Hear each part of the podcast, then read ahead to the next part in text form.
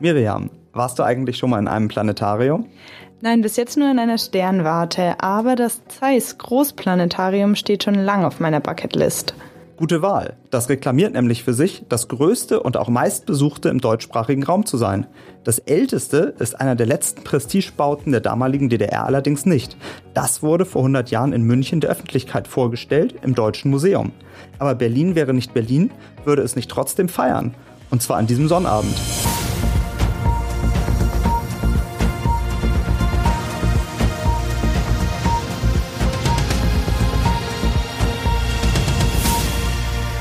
Und damit hallo und herzlich willkommen zu einer neuen Folge unseres Shortcasts. Erklär's mir, ein Podcast der Berliner Morgenpost. Mein Name ist Miriam Schaptke und mir gegenüber steht mein Kollege Marc Hofmann. Und wir sprechen heute darüber, was die Faszination Planetarium ausmacht. Marc, meines Wissens nach gehen trotz Smartphone und Virtual Reality Brillen immer mehr Menschen ins Planetarium. Stimmt. Im vergangenen Jahr haben allein das Zeiss Großplanetarium knapp 290.000 Menschen besucht. Das waren fast 30.000 mehr als im vorherigen Rekordjahr 2019, noch vor der Pandemie. Zählt man ein weiteres Planetarium und die beiden Sternwarten hinzu, die ebenfalls der Stiftung Planetarium Berlin angehören, kamen sogar mehr als 410.000 Menschen. Die Sterne faszinieren die Menschen also ganz offensichtlich. Ja, auf jeden Fall. Aber was ist denn nun eigentlich der Unterschied zwischen einer Sternwarte und einem Planetarium? Auch das ist eine gute Frage. In einer Sternwarte können reale Himmelsobjekte mit einem Teleskop beobachtet werden. In einem Planetarium wird mit einem Projektor hingegen ein simulierter Sternenhimmel erzeugt.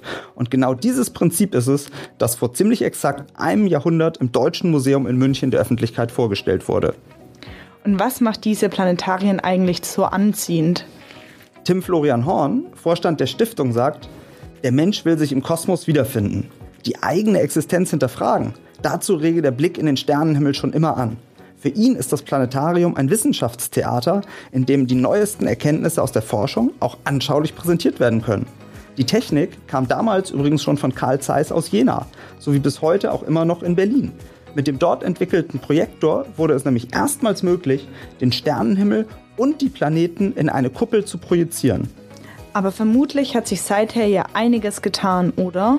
Na klar, das Zeiss Großplanetarium etwa wurde zum Beispiel erst 1987 eröffnet, galt damals als Palast der Sterne und verfügte über den ersten computergesteuerten Projektor namens Cosmorama reichte damals ein Chip von Robotron, dem volkseigenen Computerhersteller der DDR, wird der heutige Projektor von der Rechenpower von 40 Servern unter dem Planetariumssaal betrieben. Das klingt ja schon ziemlich beeindruckend. Das ist es auch.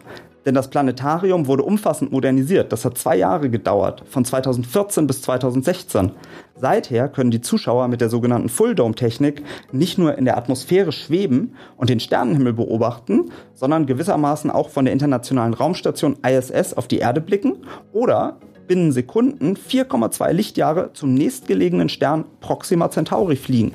Mit einem Raumschiff würde das übrigens mit heutiger Technik 100.000 Jahre dauern. Die Besonderheit in Berlin ist außerdem noch, dass viele der Vorführungen live moderiert werden und an aktuellen Ereignissen ausgerichtet werden. Da können Zuschauer jederzeit Fragen stellen. Anfang Februar zum Beispiel öffnete die Archenhold Sternwarte, die auch zu dem Verbund gehört, als der grüne Komet C-2022 E3, auch Neandertaler genannt, über Berlin zu sehen war. Da war es dann im Planetarium möglich, aktuelle Bilder vom James Webb Teleskop einzuspielen und so auf die entsprechenden Ereignisse zu reagieren. Außerdem gibt es immer wieder Workshops, zum Beispiel kürzlich mit dem deutschen Astronauten Matthias Maurer, der von seinem halbjährigen Aufenthalt auf der Internationalen Raumstation berichtet hat. Die Macher lassen sich also einiges einfallen, um das Thema interessant zu machen. Bei mir hast du jetzt jedenfalls Feuer für die Sterne geweckt. Wie wird denn das Jubiläum gefeiert? Das Zeiss Großplanetarium feiert an diesem Sonnabend, den 21. Oktober, mit einem Best-of seines Programms. Dazu gibt es freien Eintritt. Und da ist, glaube ich, für jedes Alter und jeden Geschmack etwas dabei. Zum Beispiel um 11.15 Uhr die Kindervorführung Armstrong, die abenteuerliche Reise einer Maus zum Mond für Kinder ab fünf Jahren. Über den Tag folgt etwa noch die Projektion der Nordlichter in die Kuppel, ehe um 23 Uhr mit Cosmic Rock unter dem Sternenhimmel und Surround Sound und Lasershow das Jubiläum ein Ende findet. Mehr zum Programm erfahrt ihr übrigens auch in den Show Notes. Das klingt ja richtig toll. Muss ich dabei denn irgendwas beachten? Ja, ein bisschen schon. Man muss zum Beispiel schnell sein, denn die Karten gibt es am Sonnabend ab 10.15 Uhr nur an der Tageskasse im Planetarium in der Prenzlauer Allee. Für alle weiteren Shows über den Tag gibt es die Tickets immer zwei Stunden vor Beginn und nur solange der Vorrat reicht. Vielen Dank, Marc. Das war's mal wieder mit einer neuen Folge unseres Shortcast. Erklär's mir, ein Podcast der Berliner Morgenpost. Wir bedanken uns fürs Zuhören und freuen uns über ein Abo, eine gute Bewertung bei Spotify, Apple Podcasts oder Deezer.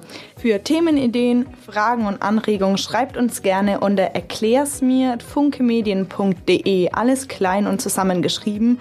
Und ja, wir sagen Tschüss und bis zum nächsten Mal.